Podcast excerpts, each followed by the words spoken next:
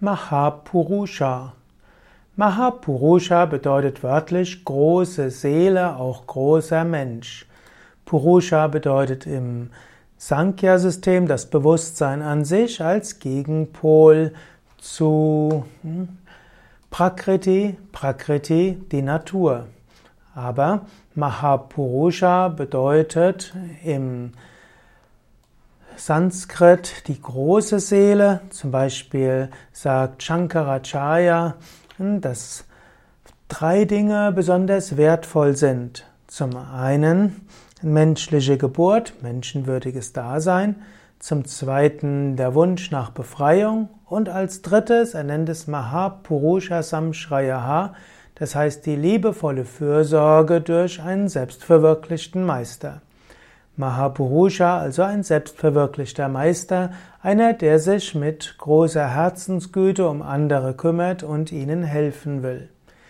Mahapurusha ist auch eine Bezeichnung aus der indischen Astrologie. Es gibt zum Beispiel Pancha Mahapurusha, das heißt, dass eine, dass eine Sternenkonstellation mit fünf verschiedenen Planeten wird auch genannt Pancha Mahapurusha Yoga und das heißt eine Kombination von fünf verschiedenen großen Personen.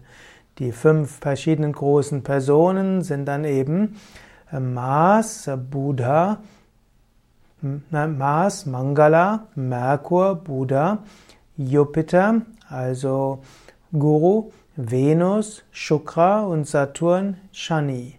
Und wenn diese fünf Mahapurushas zusammenkommen, dann entsteht daraus ein Mensch, der Großartiges bewirken kann. Mahapurusha in der Theosophie.